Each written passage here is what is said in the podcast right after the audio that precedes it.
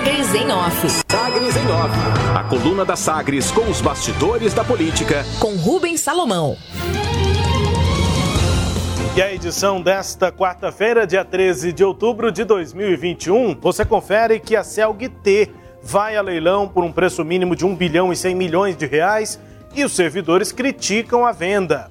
O estado de Goiás realiza amanhã, quinta-feira, dia 14, o leilão de venda do braço de transmissão de energia da Celg, quase cinco anos depois da privatização da antiga distribuidora, a Celg comprada pela multinacional italiana Enel. Essa divisão aí da distribuição foi vendida lá atrás e a manutenção da GT, geração e transmissão.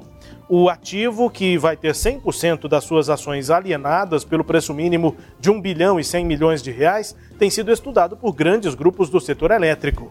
Inicialmente marcado para maio, o certame acabou sendo adiado para esse segundo semestre. Houve mudanças tanto no cronograma quanto no próprio escopo da privatização a empresa passou por uma reestruturação societária com o objetivo de segregar, dividir os ativos de transmissão dos de geração. E aí a Celg deixou de ser GT e agora a parte privatizada que vai a leilão é a Celg T. Essa reestruturação atendeu pedidos de investidores interessados, controlada pela Celg Par, do governo de Goiás, a Celg T detém três concessionárias de transmissão. Ao todo, seu portfólio conta com 755 quilômetros de linhas e 12 subestações próprias, que representam uma receita anual permitida, uma RAP né, na sigla, receita anual permitida de aproximadamente 216 milhões e 400 mil reais. Depois da divisão, a Celg T ficou com um patrimônio líquido de 1 bilhão e 52 milhões de reais. No mercado, a expectativa é de que o leilão, que será realizado na sede da B3 da Bolsa de Valores, às duas da tarde desta quinta-feira em São Paulo, possa atrair grandes grupos do setor elétrico. A avaliação da Rose Costa Barros, que é sócia da área de energia e recursos naturais do escritório Demarest, concedeu entrevista ao Valor sobre essa privatização, sobre esse leilão lá na B3 e disse que Embora tenha riscos, a transmissão é o mais previsível entre todos os segmentos, é quase uma renda fixa. Lógico que depende de como estão os ativos e as condições do leilão, mas a transmissão é quase sempre um bom negócio. Acho que vai ter bastante interessado. Avaliação, portanto, aí da especialista né, Rose Costa Barros, que conversou com o jornal Valor Econômico sobre a privatização da Celg T. No interesse, entre as empresas que já comentaram publicamente estarem estudando o ativo estão a CPFL Energia, que atualmente, né, recentemente adquiriu a gaúcha CEE eh, T por, 20, por 2 bilhões 670 milhões de reais. Também a EDP Brasil, que chegou a participar dessa disputa no Rio Grande do Sul, e as transmissoras ISA CETEP e a Taesa. São gigantes do setor elétrico que se interessam publicamente pelo leilão da Celg-T marcado para essa quinta-feira. O leilão da Celg-T foi questionado na Justiça. O Sindicato dos Trabalhadores nas Indústrias Urbanas do Estado de Goiás, o ISTUEG, entrou com uma ação civil pública para suspender o certame e para evitar dispensas imotivadas, protegendo benefícios e salários dos funcionários da Celg. No entanto, a decisão na última semana da 16ª Vara do Trabalho de Goiânia negou o pedido de tutela antecipada de urgência feito pelo Sindicato dos Trabalhadores. Então, pela Justiça, apesar do questionamento dos trabalhadores, o leilão está mantido. Para o governo de Goiás, a desestatização da CELG-T é vista como uma das medidas necessárias para auxiliar no saneamento financeiro do Estado. Os recursos que couberem ao Estado deverão ser destinados ao pagamento de passivos. Destaque, portanto, para a economia, para o leilão da CELG Transmissão lá na B3 amanhã em São Paulo. Convencimento. Na parte política, não fazem efeito até agora as sinalizações do governador Ronaldo Caiado, do DEM, para retomada de conversa com o ex-prefeito de Goianésia, Renato de Castro. O atual presidente da Codego tem deixado claro aliados que não pretende considerar uma reconciliação com o presidente do MDB em Goiás, Daniel Vilela. É uma ferida incurável. A chegada de Daniel à base governista, com a definição por Caiado de que será candidato a vice em 2022, afastou Renato, que já considera uma candidatura a deputado estadual no próximo ano, numa chapa de oposição. O ex-prefeito não engole a rasteira interna no MDB que o impediu de ser candidato à reeleição em Goianésia na eleição de 2020. Nessa memória, Daniel Vilela trabalhou para cons e conseguiu né, impedir a candidatura municipal de Renato de Castro depois da perseguição aos MDBistas que, como Renato, apoiaram Ronaldo Caiado ao governo na disputa de 2018. Defesa. A Advocacia Geral da União, a AGU, se posicionou junto ao Supremo Tribunal Federal, o STF, sobre o possível impeachment do, do presidente Jair Bolsonaro. Para a Advocacia Geral da União, o processo de impeachment tem natureza política e, por isso, não cabe à Corte, ao STF, definir prazo para sua análise na Câmara dos Deputados. A manifestação foi enviada em uma ação movida pelo PDT para obrigar a intenção do partido é obrigar o presidente da Câmara dos Deputados, Arthur Lira, a desengavetar os pedidos de impeachment contra Bolsonaro. O relator dessa matéria é o ministro Cássio Nunes Marques, que chegou ao STF por indicação do presidente.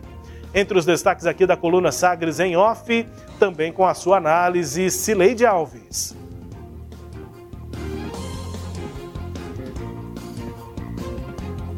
Um primeiro aí teste forte é, do governo de Goiás na nessa, nesse projeto de vender ativos. Até agora o Estado não tinha feito nenhuma iniciativa nesse sentido, né? É, e, e, isso é importante porque sem a venda desses ativos, a, o Estado não vai conseguir cumprir um dos requisitos para entrar na lei de responsabilidade fiscal que o Estado espera assinar no início de 2022. A gente entrevistou recentemente o presidente da Saneago, Ricardo Salvinski, e nós perguntamos para ele sobre a venda das, de 49% das ações da Saneago, também um, um, um leilão esperado, né, prometido pelo governo de Goiás para poder aderir ao regime de recuperação fiscal. E ouvimos né, do Ricardo Salvinski que o mercado não está bom para venda de ativos na área de saneamento urbano e que não seria é, nada é, apropriado que o governo tentasse se desfazer dessa empresa nesse momento de, de, de, de que o mercado não está comprador. Então, é, né, já é um empecilho aí para a venda da Saniago. É, o sucesso amanhã desse leilão vai dar para o governo aí a medida do que fazer né, a partir de agora. Mas é, é, essa questão, né, vender esses ativos, CELG-T e também a Saniago, são vitais e dependem agora dessas ações do governo de Goiás para conseguir essas vendas. Sem isso, o governo não faz a, não adere ao regime de recuperação fiscal. Então, é um momento aí de cartadas decisivas para o governo de Goiás nesse projeto pelo qual o governador Ronaldo Caiado luta arduamente desde janeiro de 2019. Rubens. Sileide Alves, uma última uh, questão aqui sobre essa retomada né, de articulação do governador com seus aliados depois da chegada do MDB e de Daniel Vilela definido na candidatura a vice no ano que vem, pelo menos uma pré-candidatura, né? É o possível futuro candidato a vice na eleição de 2022. Você estava é, de folga, a gente acompanhou nesse fim de semana, entrevista que fizemos, eu e você, com o Lissau Vieira, e o presidente da Assembleia definindo ali que a chapa majoritária do governador está definida com Henrique Meirelles, Caiado, Daniel e Meirelles. Depois, o tanto o governador Ronaldo Caiado quanto o próprio Meirelles conversou com a coluna Sagres em Off aqui, Sileide, na edição de ontem a gente publicou essa avaliação. O próprio Meirelles e o governador Ronaldo Caiado estão usando de mais cautela, dizendo que essa definição fica para o ano que vem, e o Meirelles dizendo, inclusive, que tem conversas boas, avançadas com o Gustavo Mendanha. Segunda-feira, inclusive, foi no finalzinho ali da agenda de Meirelles em Goiânia, nesse feriado prolongado. Gustavo Mendanha esteve lá então, para sua análise também, esses últimos movimentos aí, sobre chapa majoritária, ou nesse caso, né, Sered, no plural, chapas majoritárias, uma tendo como centro Gustavo Mendanha na oposição e a outra de Ronaldo Caiado. Henrique Meirelles está entre as duas. Nesse sentido, tem consequência, tem sequência desse assunto, não exatamente sobre Henrique Meirelles, mas a coluna de hoje traz essa insatisfação de Renato de Castro também sobre a chegada de Daniel Vilela. Enfim, Meirelles em Goiânia no feriado prolongado, e também essas avaliações aí é, dentro da base do governador Ronaldo Caiado depois da chegada de Daniel Vilela. Sileide Alves. Rubens, é, o Lissauer confirmou na entrevista que nós fizemos com ele que estava bem encaminhada a aliança do governador com o Henrique Meirelles, e antes disso eu tinha ouvido fontes do PSD que tinham me dito que cerca de 80% de garantia de que o Meirelles seria o candidato a senador na chapa de Ronaldo Caiado. Quando vem a Goiânia, nesse final de semana, o Meirelles dá essa declaração dizendo que, é, que ele estava conversando não só com o governador, mas também com o Gustavo Mendanha e que avaliava a possibilidade de, de sair candidato na chapa do Mendanha. E os dois efetivamente tiveram essa conversa, né? Na segunda-feira houve esse encontro. O que, que aconteceu aí entre é, um fato quase consumado e essa novidade aí do é, Henrique Meirelles? Foi a aliança, né? Acertada entre o governador Ronaldo Caiado e a direção e lideranças do PP, o Partido Progressista, na sexta-feira.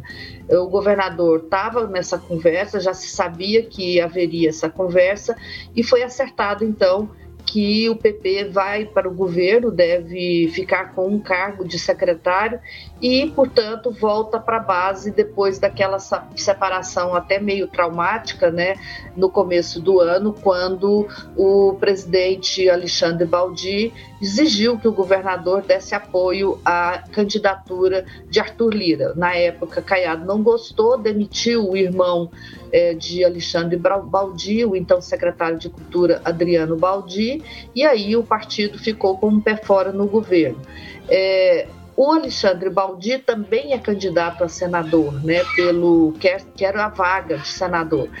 Antes dessa aliança, é, quando a gente falava em 80% de chance de o, o, o, Henrique Meirelles ser o candidato, não havia essa possibilidade de Baldi na chapa. E o Baldi fez o, o acordo com o governo, né, a primeira parte do acordo é apenas administrativa, mas visando ser o candidato do governo a senador. Então, a concorrência na base agora ficou mais é, competitiva para Henrique Meirelles. Diante disso, o Meirelles, portanto, deu um jeito de abrir uma outra porta para mandando um recado, olha, Ronaldo Caiado, é, eu posso ir para a chapa de Gustavo Mendanha e fazer campanha na oposição. Então, Henrique Meirelles é, não quis ficar preso né, com, dentro do, da chapa de, de, do governador e lá na frente ser excluído e perder a vaga para Henrique para Alexandre Baldi. Então ele preferiu é, dar esse passo aí. Eu acho que isso está muito claro. É, em função dessa aliança aí do Alexandre Baldi. O que eu apurei é que, por enquanto, não está garantido ao Baldi que ele será o candidato. Mas, é claro, ele entrando na chapa, é, ele, no, no, governo, ele vai trabalhar para que isso ocorrer, para que isso ocorra. E, e aí ficaria em pé de uma disputa aí, em, pé de igualdade com, com o Henrique Meirelles e, portanto, o Henrique dá esse passo adiante para não ficar preso nessa armadilha né, de, de chegar lá em, em março, abril do ano que vem e o governo optar pela candidatura de Baldi e ele ficar sem condições né, de se movimentar nessa candidatura. Eu acho que é um pouco isso que aconteceu, deu uma embolada né, na maior nessa definição. O que parecia já estar bem definido, que era uma chapa Ronaldo Caiado, Daniel Vilela de vice, Meirelles de é, senador e Luiz do Carmo de suplente de Henrique Meirelles, agora é, surgiu aí o nome de Baldi de novo, entra o Baldi novamente, e aí criou essa, essa dificuldade maior para Henrique Meirelles. Então, acho que diante disso, é, as coisas seguem indefinidas, como deveria ser, né? Afinal de contas, a gente ainda está longe das eleições, mas é, esse processo se antecipou muito por conta da escolha de Caiado pela aliança com Daniel Vilela Rubens. Seja em qual chapa estiver, é, Cileide, essa suplência de Henrique Meirelles é cobiçada, né? Porque é bom lembrar, Meirelles foi eleito em 2002 deputado federal mais votado por Goiás e nem chegou a assumir, né? Depois se tornou presidente do Banco Central e, e costuma ser é, um nome buscado aí, né? Pode ser por, por tipos diferentes, né? Linhas diferentes aí de governos. Então, é, pode assumir algum cargo. Esse suplente aí, acho que essa suplência ela é cobiçada, né, Celede? Exatamente. É, Meirelles é um nome nacional, tem ocupado cargos aí é, desde que veio para Goiás. Aliás, ele tem ficado mais longe de Goiás do que perto de Goiás, né, Rubens? Que é uma crítica que ele recebe de adversários dele que a gente não tem como esconder a realidade. Então, ele é, tem uma relação muito maior no plano nacional, na política nacional, do que com a política goiana. Daí fica essas pessoas têm olho gordo aí para vaga de suplente na, na chapa dele. É isso. Destaques aqui da coluna Sagres em off, fazendo inclusive uma recapitulação aqui desses últimos movimentos né, para o cenário de 2022 em Goiás, também com análise de Celeide Alves. A coluna também é podcast. Está no Deezer, no Spotify, no SoundCloud e nos tocadores do Google e da Apple, com todo o conteúdo sempre de segunda a segunda no nosso portal sagresonline.com.br. Sagres em Off. Sagres em Off. A coluna multimídia. Acompanhe ao longo do dia as atualizações no www.sagresonline.com.br. Sagres em Off.